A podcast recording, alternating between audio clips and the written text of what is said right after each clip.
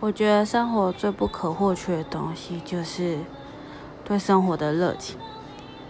我真的觉得，如果没有热情的话，就没有办法继续工作，没办法上课，没有办法做自己想做的事情。任何东西只要没有热情，什么东西都没了。做什么事情，做什么事情都不会想要有冲劲，想要完成它。所以，对目前的我来讲，生活热忱大概是我现在最不可或缺的东西吧。